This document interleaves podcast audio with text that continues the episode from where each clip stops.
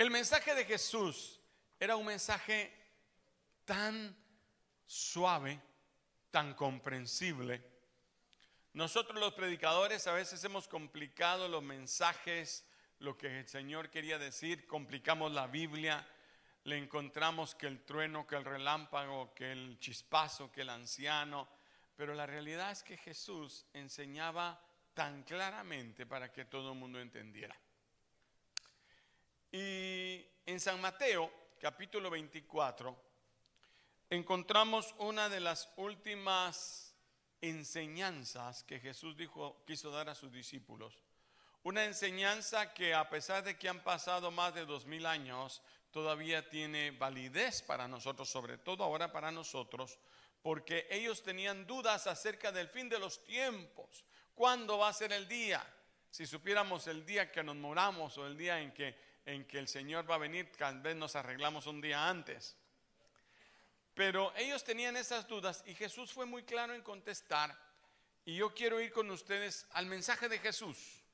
Voy a dejar que la Biblia hable lo más que pueda y yo solamente ir eh, dando los pincelazos que pueda hacer.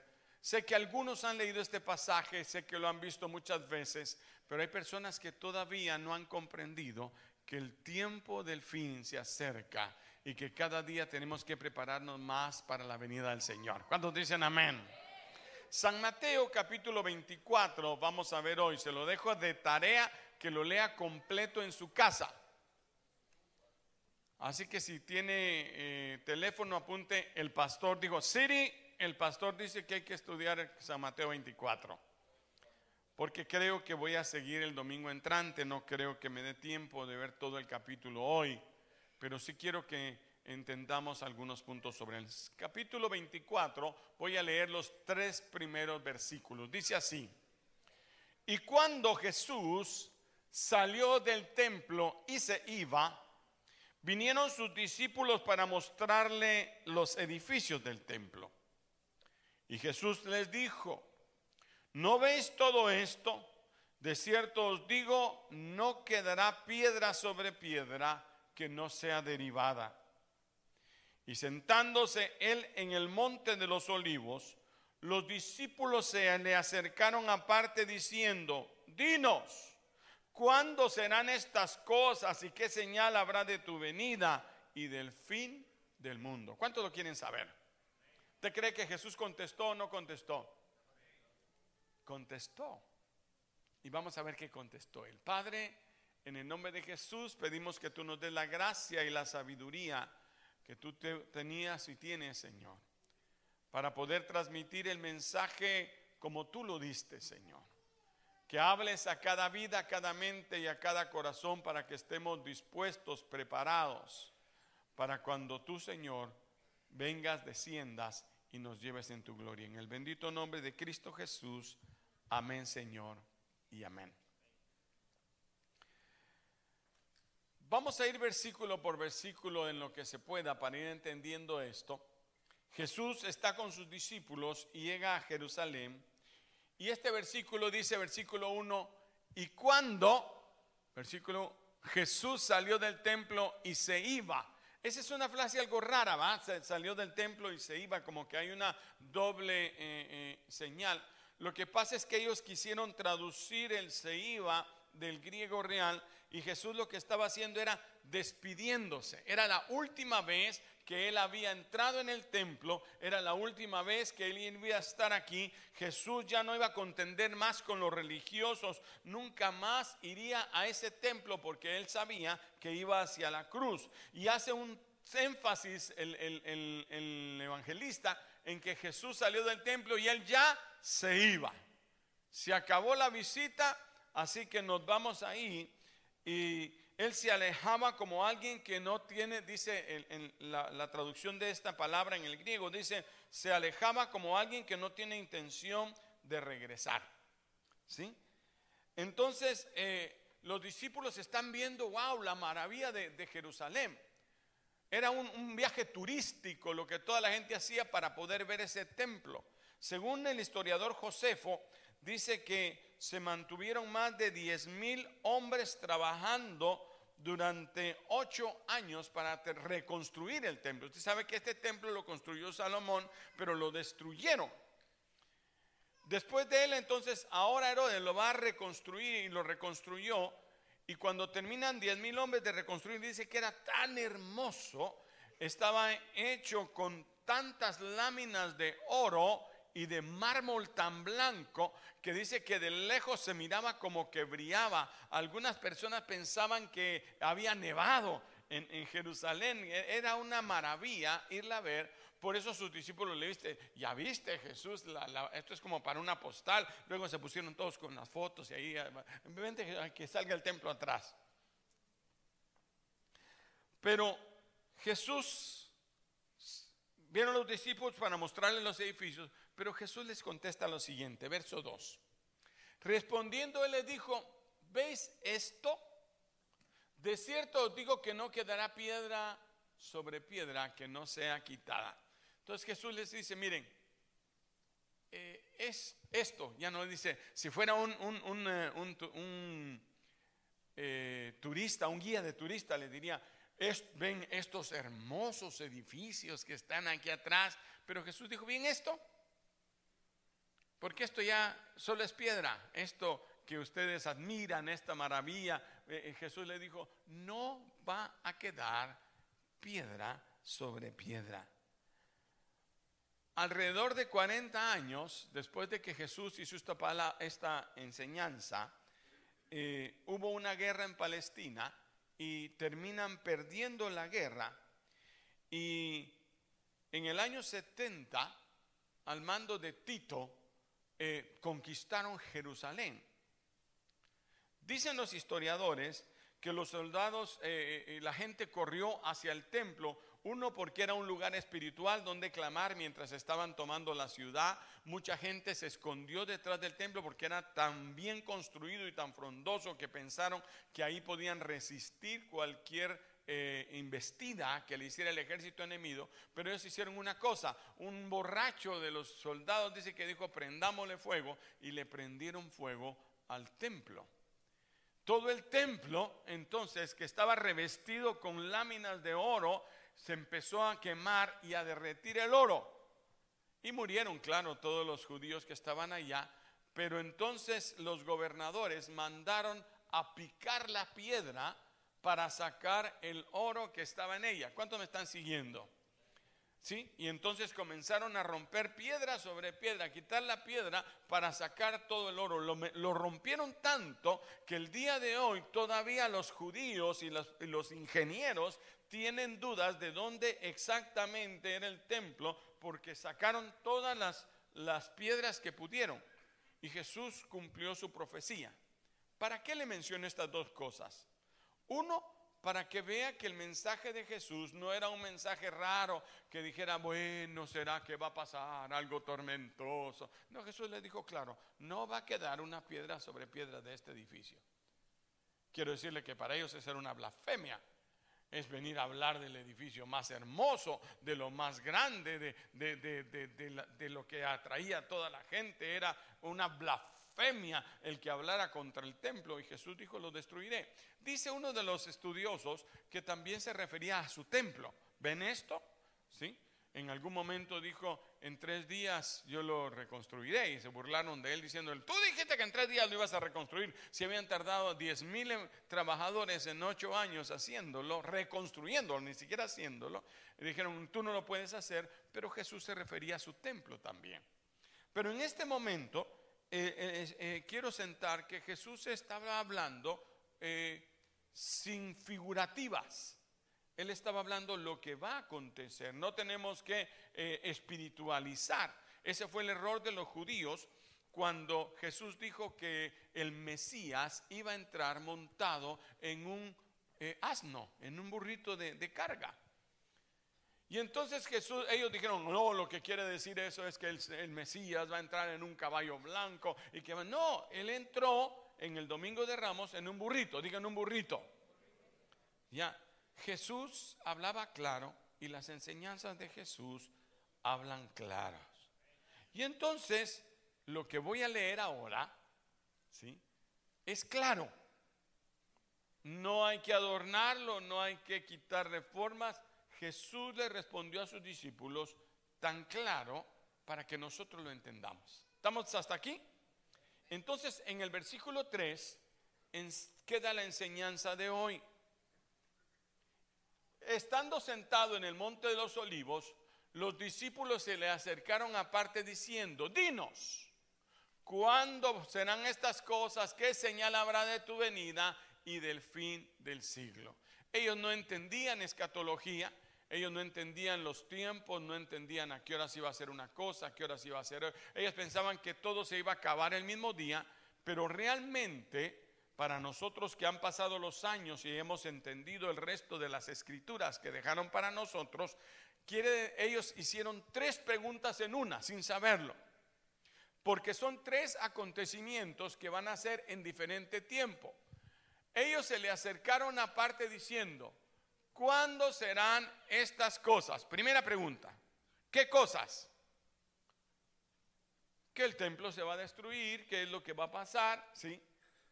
Estas cosas que nos acabas de hablar, de decir que no va a quedar piedra sobre... ¿Cuándo serán estas cosas? Esto que va a pasar va a ser después, un tiempo después. Luego, ¿qué señal habrá de tu venida?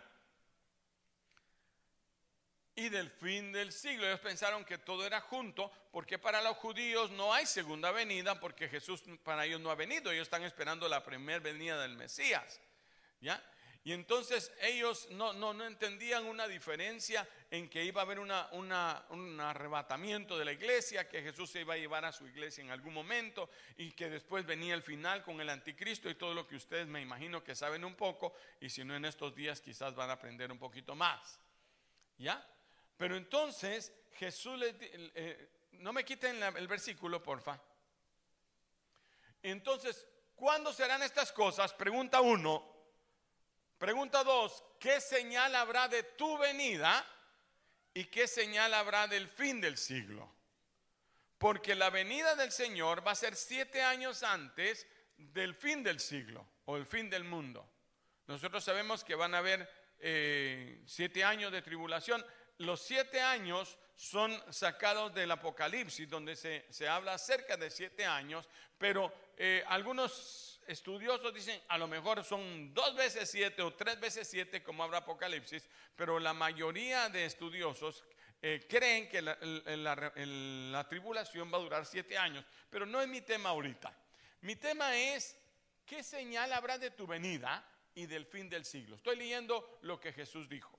Y entonces Jesús, para poder eh, que ellos entendieran esas preguntas, entonces empezó en el versículo 4. Vamos al versículo 4. Respondiendo Jesús les dijo, mirad, nadie os engañe. ¿Qué quería Jesús? Que la gente no, no estuviera, ¿será que va a ser? ¿Será que no va a ser? ¿Será que es así? Le dije uno en principio, Jesús hablaba claro.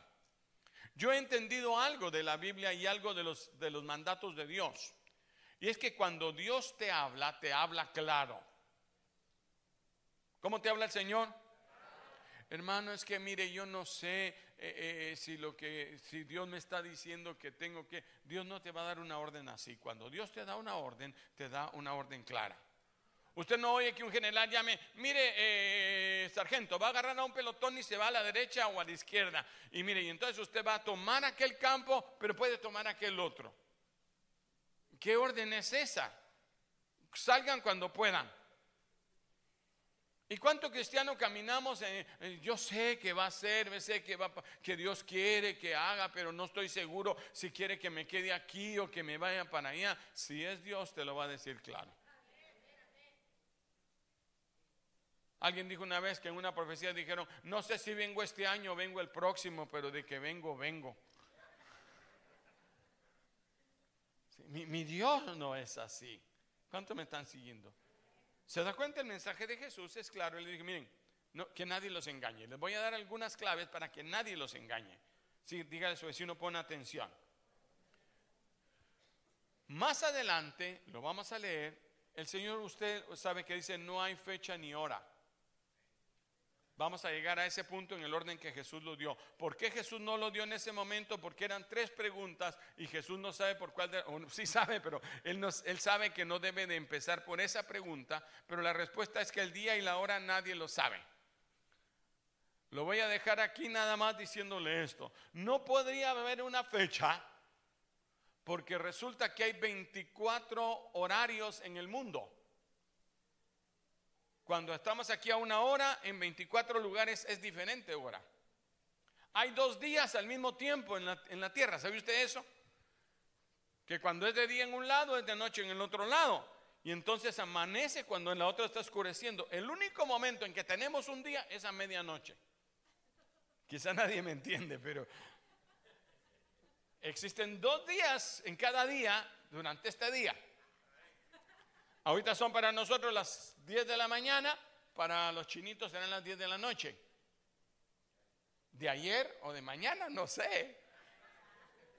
¿Sí me voy a entender? Entonces no puede ser un día y una hora porque no, no, no, no, no nos ponemos de acuerdo. Pero eso solo cuando lleguemos a ese momento. Jesús les advierte a los discípulos que van a haber muchos que los van a engañar. Por eso Jesús dijo, escudriñad las escrituras porque ellas dan conocimiento de mí. La única manera que no vamos a poder ser engañados es leyendo la escritura. Diga leyendo la escritura. La, tierra está llena de gente con diversas ideas, con distintas eh, eh, eh, maneras de pensar, pero Biblia solo hay una. Primero que no me la cambien. Por eso debemos buscar la Biblia más original que podamos leer. Hay muchas versiones de la Biblia, muchas traducciones de la Biblia, y entonces hay palabras que vamos a necesitar afinar bajo el estudio de la palabra de Dios. Por eso es importante estudiar la palabra de Dios. ¿Cuántos dicen amén? Pero también muchas personas van a venir queriendo manipular el corazón de la gente y no vamos a poder entender si hay manipulación hasta que no hayamos leído la Biblia. Jesús dijo, tengan cuidado, dígale a su vecino, tengan cuidado. Miren que nadie los engañe. Y Jesús dice en el verso 5, porque vendrán muchos en mi nombre diciendo, yo soy el Cristo, y a muchos engañarán. ¿Cuántos tienen más de 10 años de ser cristianos? Mire, qué poquitos. Wow, esto es puro nuevo. ¿Cuántos tienen más de 15 años de ser cristianos? 20 años de ser cristianos. 30 años. Ustedes ya están viejos. Yo tengo, Señor omnipotente, muchos años de ser cristiano. Quizá mucho más que la mayoría de ustedes. Y he pasado varias etapas de la vida entre ellas varios atentados con la venida del Señor.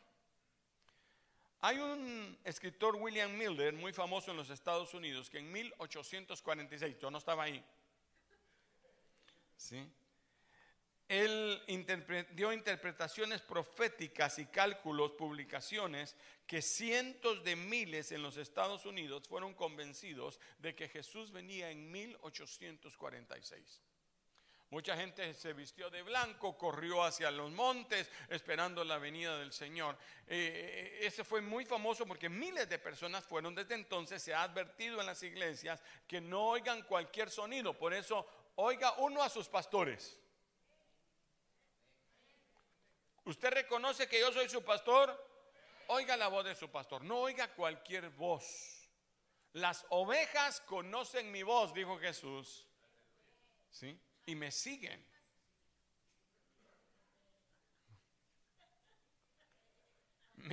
sí. Cuando dicen amén, sí. Entonces, tenga cuidado porque van a haber voces con distintas razones y solo manteniéndonos en comunión, en atención en el Espíritu, no vamos a ser engañados. Más o menos por el año mil, cuando vino la primera vez el año mil, la gente se alborotó, se va a acabar el mundo, se acaban los mil años, eran mil años y corrieron y la gente estaba asustada y no pasó nada. Ya en mi tiempo yo he tenido varios eh, conatos de, esto, un hombre llamado David Bird eh, levantó un grupo que se llamaba los hijos de Dios. Eh, los hijos de Dios no eran muy hijos de Dios, sino que ellos eh, hablaban del amor libre en el tiempo de los hippies. Yo sé que usted no sabe nada de eso, pero yo sí. ¿Sí? Y entonces todo era, hagamos el amor y no la guerra. Se valía de todo mientras fuera amor. ¿Sí? Casi muy parecido a lo que está pasando ahora. Pero entonces la gente empezaron a decir que él era el Mesías y que hacía señales y profecías. Hubo otro llamado Sun Yud Moon, liberando al grupo de los dineros. Y así ha habido gente, uno que, que, sacaba, ponía anillos en el dedo de la gente, les agarraba la mano, porque podrán venir con señales, pero Jesús nunca dijo que la señal de su venida era que le pusieran anillos o que le dieran oro. ¿Cuántos me están siguiendo? Jesús nunca dijo que esas fueran las señales. Dijo, pongan atención porque les voy a dar las señales. No les puedo decir el día y la hora, solo les puedo dar la señal. Por ejemplo, yo te puedo decir, yo creo que va a llover hoy en la tarde. ¿Sí? ¿A qué horas? No sé. Pero cuando ustedes empiecen a ver que se pone oscuro y que hay relámpagos, ¿Sí o no? Es que va a llover. Más claro no se canta. No sé la, hora, pero, pero sé que va a llover. Pongan atención, estén atentos porque cuando se empiece a oscurecer y vean los relámpagos, entonces abran el paraguas. Y seguramente va a llover. Entonces Jesús les dijo, miren, no les puedo dar el día y la hora porque ni los ángeles que están en el cielo lo saben versículo 32, si no estoy mal del capítulo mismo este. Pero les dijo, pero les voy a dar las señales. ¿Qué pidieron ellos? Otra vez versículo 3, por favor. Les dijo, ¿qué señal habrá de tu venida y del fin? ¿Qué señales nos van a dar? Quiero decirle que las señales que hay son las señales para el fin del mundo. Y la venida del Señor es siete años antes o un tiempo antes del, fin del mundo. O del fin de los tiempos, cuando el Señor aparezca y establezca su reino y empiece el juicio final. Pero antes de eso, entonces, las únicas señales que hay son las que Él va a señalar ahora. Y la primera es que muchos se levantarán en su nombre. Yo me acuerdo que una vez prediqué eso eh, con los jóvenes y les dije, hermanos, es que se acuerdan en el, en el Y2K. Y todos se me quedaban viendo. Cuando empezamos a guardar comida y, todos me miraban así como que, excuse me. Y es que el Y2K era el año 2000 y ellos no habían nacido. Para mí es historia porque yo sí junté comida y ratas y animales y pero, ¿cuántos aquí vivieron el año 2000? ¿Se acuerda todo lo que decían? Sí, que las computadoras se van a parar y que entonces eh, los ceros ceros de las computadoras que son 01 no, no están programadas, eh, la luz se va a detener, el agua se va a detener, los, algunos eh, aviones van a caer a tierra y, y miren, lo tenían uno asustado. Yo junté comida arriba, pero montones. Porque yo tenía una idea, yo dije, cuando todo eso pase, vamos a hacer hoyonas así de frijoles con arroz y le vamos a regalar a... Mano Pedro estaba conmigo, ¿no? Y dije, vamos a hacer... Hubo un caos porque la gente pensaba que venía. Salió un libro muy famoso que todavía lo pueden encontrar en internet, hoy lo vi en la mañana para asegurarme. 1988 razones, dice, por qué Jesús viene en 1988. Y uno comienza a leer y cada razón pega.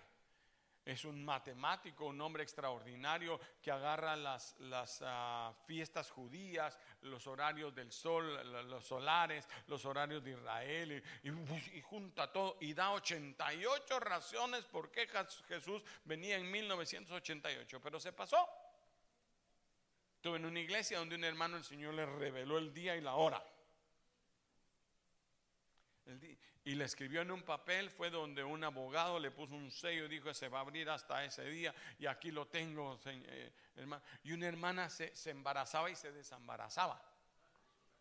Una mañana amanecí embarazada, otro día no, no, es que es una señal, hermano, de que el Señor ya viene. Y todos estamos angustiados, hermano. Y hasta me reconcilié.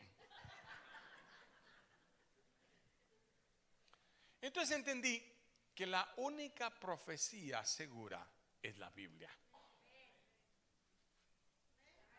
Oiga, la única profecía segura. En mi ministerio me han tocado muchas cosas. Una vez alguien me iba a reclamar, hermano, mire, ¿por qué eh, me pasó esto a mí? Que el Señor me dijo que le diera el dinero a una hermana y la hermana salió a emborracharse. A ver, a ver, cuéntame la historia. ¿Cómo le dijo el Señor? Mire, es que la hermana vino conmigo y me dijo, así dice el Señor. Que el dinero que tienes debajo de la planta, ¿sí? Me lo dieras. Y dice, hermano, yo tenía guardado mi dinero levantaba así la macetita y ahí abajo estaba el dinero. Como supo, así que fue Dios. Yo le dije, si los, diablos, los demonios también tienen ojos, hermana. Y el diablo, si, me debe entender. O sea que porque le dijeron que usted venía de, vestido rojo ayer, no quiere decir que sea una profecía. La única palabra segura es la palabra de Dios, la Biblia. Denle un aplauso al Señor. Los cielos y la tierra pasarán, pero mi palabra no pasará. Bueno, voy, voy más adelante. Entonces, vamos a seguir con esta escritura. Muchos vendrán en su nombre. No les crea. Más adelante dice que no corran cuando le digan, aquí el Mesías está aquí, el Mesías está allá. La gente le gusta ver las cosas sorprendentes y El anticristo va a venir con un falso profeta que hace milagros. Y tenemos que estar conscientes de que no es Dios, sino que la palabra de Dios nos va a guiar a toda verdad. ¿Punto? Bueno, las señales. ¿Cuántos quieren saber las señales? Versículo número 6. Oiréis de guerras y rumores de guerras. Mirad que no os turbéis porque es necesario que todo esto acontezca, pero no es el fin. Ok, entonces dijo, miren, las primeras señales que van a ver no son los truenos ni los relámpagos, son nubes que se están juntando. ¿Sí me voy a entender? Pero no quiere decir que porque hay nubes juntas ya viene la lluvia que yo le dije que iba a haber. Entonces Jesús le dijo, ustedes van a oír de guerra, las guerras van a crecer. Yo estaba tratando de, encontrar las guerras. No sé si, si, si, se pudo poner las distintas guerras que hubieron. Pero, ok. Ve el aumento de las guerras. De 13, 17, 19, 24, 31. Ok. Y no sé si hay otro de guerras, pero no, esos son terremotos. No reconocen una guerra de un terremoto. No sé si ve aquí pero tengo las guerras que hubieron en 1900. Tengo que aclarar que ahora se sabe más los chismes que antes, ¿no? O sea, aquí dice que en el, entre el año 300 y 1200 solo hubo una guerra, la guerra de Troya. Seguramente hubieron guerritas, pero no estaba Telemundo. Ya, no había tanto, pero son muy pocas como una guerra, del 800 al 700, dos guerras, del 700 al 600. Y ahí vamos eh, en todos los años antes de Cristo, una, dos guerras. Entremos a donde sí hay teleprensa y telemundo. Bueno, ya por aquí, por el año 1400, cuatro guerras, 1500, 1600, mire qué montón de guerras. Pero cuando entramos a este tiempo, entre 1700 y 1800 ya es media página de guerras. Pero ahora cuando veo de 1800 a 1900 me llena una página y más cuando estamos entre el 1900 y el 2000. No hablemos del 2000 a 2023 que vivimos con guerras todo el tiempo. Ponga en su computadora y pone guerras actuales y va a ver cuántas guerras están ahorita sucediendo en el mundo. ¿Qué son? Solo señales. Dígale a su vecino señales. El Señor dijo, mire, póngale atención a las señales porque el fin se acerca. Entonces, una de las señales es que las guerras se van a multiplicar. Luego dice los terremotos. Ahora sí ponme el de los terremotos. tengo que aclarar también que aquí no había tanto eh, para poder distinguir los terremotos más grandes, más pequeños, pero ahora ya hay más tecnología, por eso desde 1900 se está llevando la cuenta y ha visto cómo van subiendo. Habían 20, 19 terremotos por aquí, por aquí como 18, por aquí como 25, 30, eh, aquí alrededor de 30 también, pero ya aquí ya fueron alrededor de 40, ahora estamos en el 2000 más de 50, no sé cuántos mil y pico de terremotos hay cada año alrededor del mundo ahora. Ese silencio, hoy no duerme. Jesús les dijo, miren las señales. Vendrán muchos en mi nombre, bueno, verso 6, oiréis de guerras y rumores de guerras y mirad no os turbéis, porque es menester que esto acontezca. Desde los tiempos de Cristo han habido 13 años de guerra por cada año de paz. Desde en estos dos mil últimos años hay 13 años de guerra por cada año de paz. Sigo leyendo más. Ahora hay guerras casi todo el tiempo. Ah, hermano, pero ¿cómo es eso si siempre, siempre, siempre han habido guerras? Las dos únicas guerras mundiales, Primera Guerra Mundial y Segunda Guerra Mundial, fueron en el último siglo. No había habido antes. Por aquel que diga, no, si siempre hay guerras, hermano, ustedes están exagerando para asustarlo a uno. Yo no lo quiero asustar, yo quiero que usted ponga atención, porque aún no es el fin. Solamente son señales. Y dice, habrá hambres, pestilencias, terremotos en diferentes lugares. Esas son las señales que vamos a empezar a ver. Tengo un dato aquí, ojalá lo haya apuntado. Era un 13 millones de personas, no, un millón y pico de personas creo, mueren todos los años de hambre en la tierra. Mire a su vecino, aquí comemos bien. Pero hay países terribles donde la gente cae muerta de aire. La India, por ejemplo. Creo que es el país más pobre a este punto.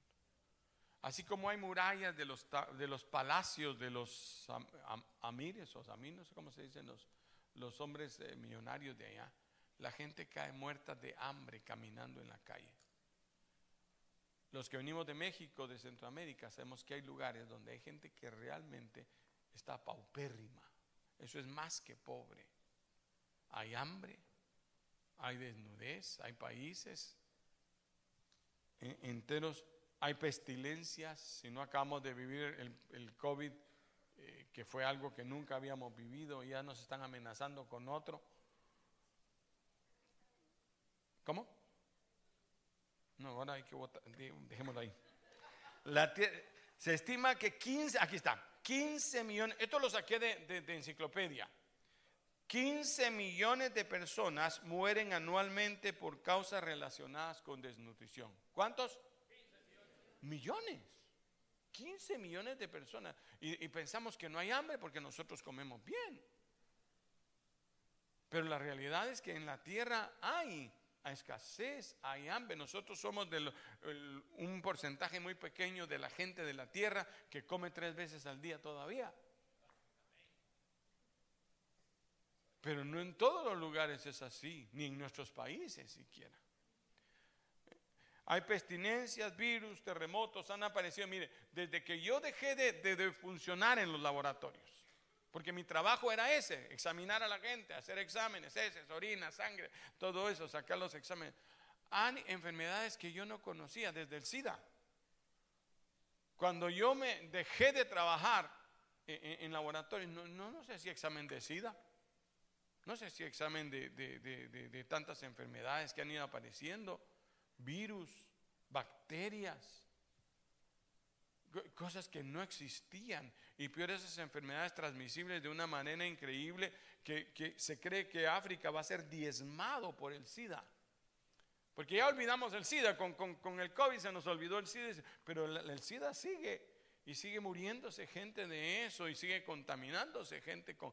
E, esta es una pandemia silenciosa. Pero todo esto está aconteciendo porque es el fin de los siglos. Y vamos a entender que hay una forma más. Aquí me salto porque ya el tiempo se me fue. Hasta el versículo 32. No se preocupe que los demás versículos los vemos el domingo entrante. Pero no quiero que se vaya sin esto. ¿Cómo yo vamos a saber cuándo es ese tiempo, hermano? Ya vimos, ya nos dijo que se ponga oscuro. Da otra señal. 32, versículo 32, 24, 32 de San Mateo. 32. De la higuera aprended la parábola. Oiga esto. El Señor da una clave para que los que estemos vivos en este tiempo pongamos atención cuando se está preparando ya el fin. Y da esta señal. De la higuera aprended la parábola cuando ya su rama está tierna y brotan las hojas, sabéis que el verano está cerca. Verso 33. Así también vosotros, cuando veáis estas cosas, conoced que está cerca a las puertas. Uno más, 34. De cierto digo que no pasará esta generación hasta que todo esto acontezca. Leyendo la escritura y los estudios dices, la higuera representa a Israel. El cultivador es Cristo, el Señor es Dios, habla de higos, haga de frutos. Siempre que se refiere a la higuera se está refiriendo al pueblo de Israel. Y dice, otra vez el versículo 30, de la higuera aprended, de Israel aprended la parábola. ¿Cuál parábola? Cuando ya su rama está cierta, tierna y brotan las hojas, cuando vuelva a levantarse se seca la higuera, pero cuando viene el tiempo reverdece. Israel fue quitado cuando le quitaron la tierra. Israel con el año 70, cuando ellos fueron gobernados, cuando ellos fueron quitados, les empezaron a quitar todo. La tierra de Israel, el, lugar de Israel, ¿sí? Fue quitado y hasta le cambiaron el nombre. Se lo entregaron a los árabes, ¿sí?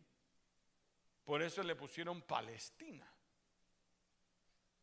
Ellos cambiaron el nombre y quitaron a Israel y, les entregaron la tierra.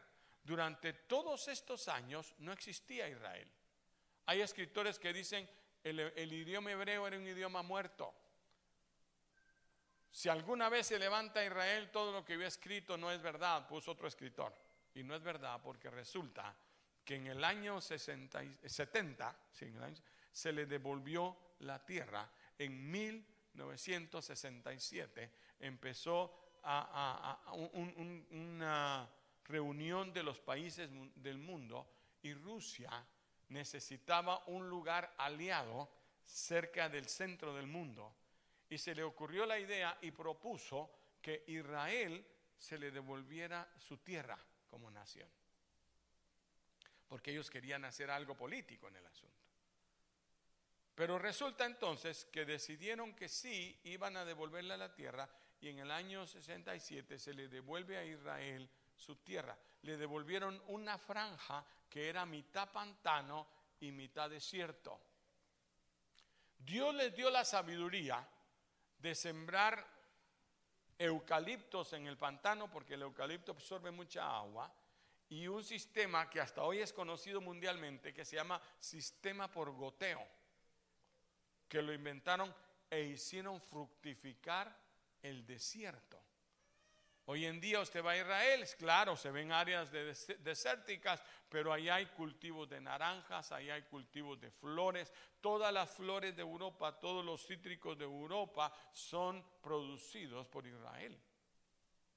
De eso viven. la gente cultiva allá. ¿En donde En medio del desierto. Dios les dio la gracia y entonces empezó el conflicto. Por eso es que uno dice, bueno, entonces Israel, Jerusalén, ¿es de los judíos o es de los árabes? Legalmente se los regalaron a los, árabes, pero los judíos cuando hubo la guerra de los seis días donde los atacaron a ellos, eh, siete reinos, cuando ellos apenas empezaban, tenían siete años de haberse criado como nación, o tres años de haberse criado como nación, y los invadieron para matarlos, no los querían ahí, y ellos ganaron la guerra.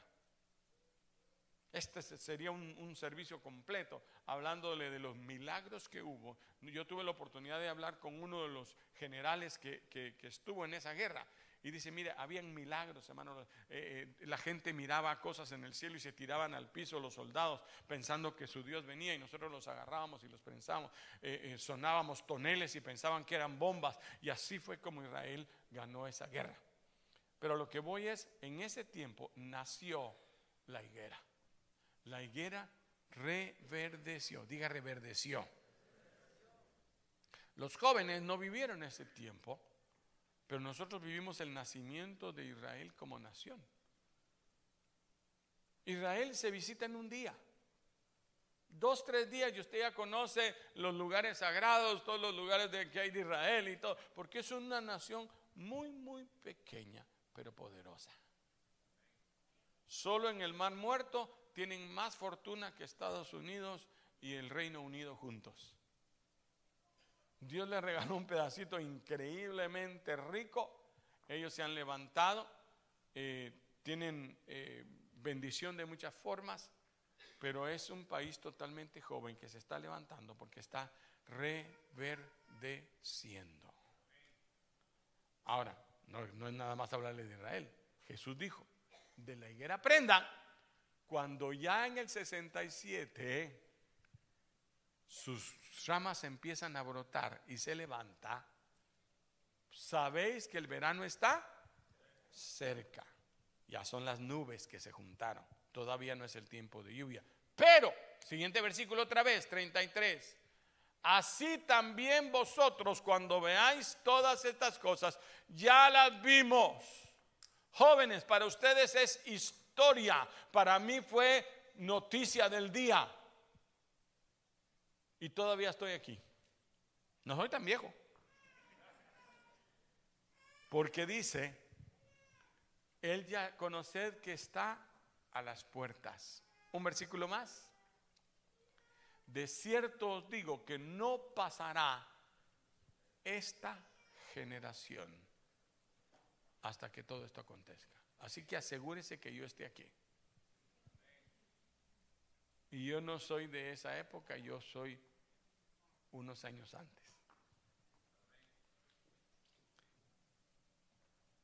La higuera se usaba como emblema en Israel, constituye una parábola, no había respondido al llamamiento. Bueno, lo voy a dejar hasta ahí. Según la profecía entonces, la higuera debe reverdecer, la higuera ya reverdeció. Hay otras señales, como en los días de Noé. Pero eso yo creo que no vamos a, lo vamos a ver la semana entrante. Termino con el versículo 42, por favor. 4, 2. Velad pues, porque no sabéis a qué hora ha de venir vuestro Señor. Si la profecía que yo le dije eh, como ejemplo de que va a llover cuando miren las nubes negras. Yo le digo, las nubes se están poniendo negras.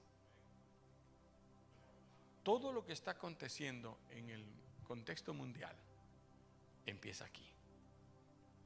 La próxima semana voy a tratar de enseñarles como en los días de Noé así será la venida del Hijo del Hombre. Ahí mismo. Ahí mismo dice, verso 38, 37, como en los días de Noé, así también será la venida del Hijo del Hombre. Porque como en los días antes del diluvio estaban comiendo, bebiéndose, casándose, dándose en casamiento, hasta el día que Noé entró en el arca, no entendieron hasta que vino Así que dice, velad y orad. Yo quiero que cierre sus ojos. Nunca la idea de este mensaje es asustarlo. Hay una salida y es Jesucristo. Apocalipsis 3:10, por cuanto has guardado la palabra de mi paciencia, yo te libraré de la hora de la prueba que viene para el mundo. La Biblia es clara, Dios es claro. Dios no pidió nada que no pudiéramos hacer. Él dijo, dame, hijo mío, tu corazón y miren tus ojos por mis caminos.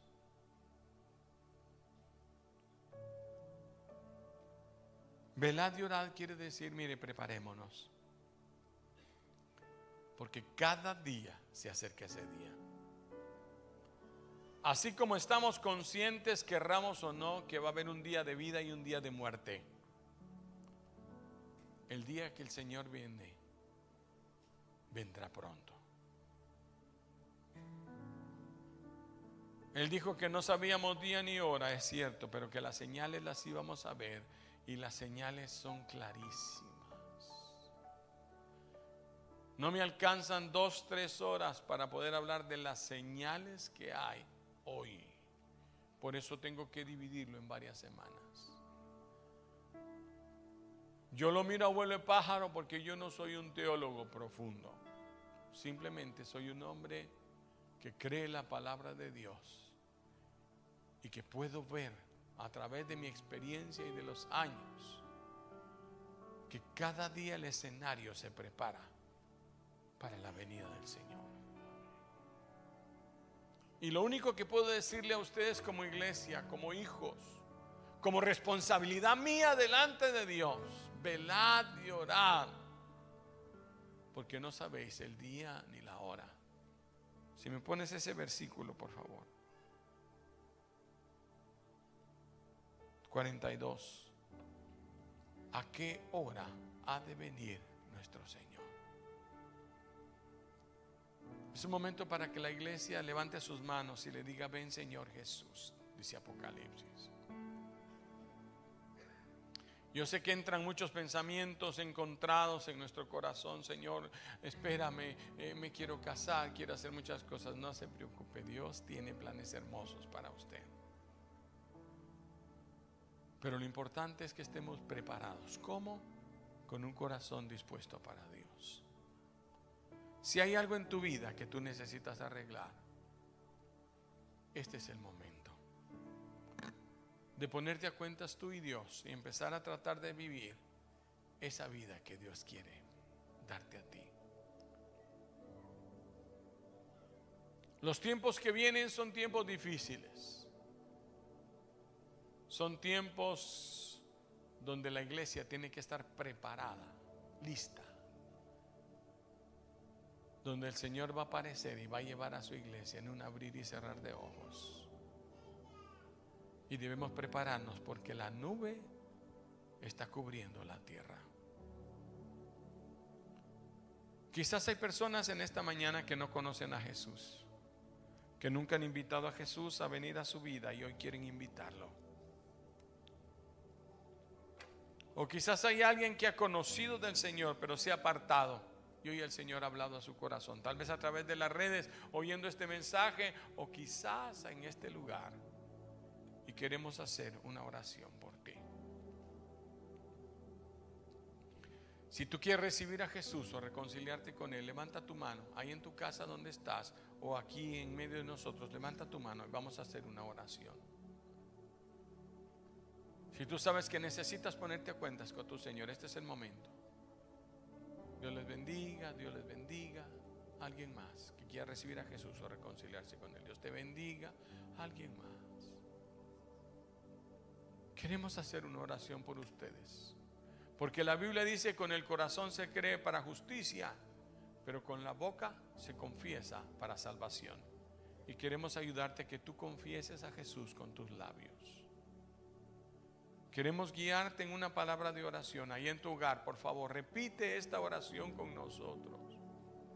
Para que tú mismo invites a Jesús a que entre en tu vida. Él no pide que tú seas limpio, Él te pide que abras el corazón porque la sangre de Jesucristo su Hijo es la única que puede limpiarnos. El cumplimiento de los tiempos está, pero hay una salida. Hay un arca de Noé preparada para aquellos que crean. Y se llama Jesús.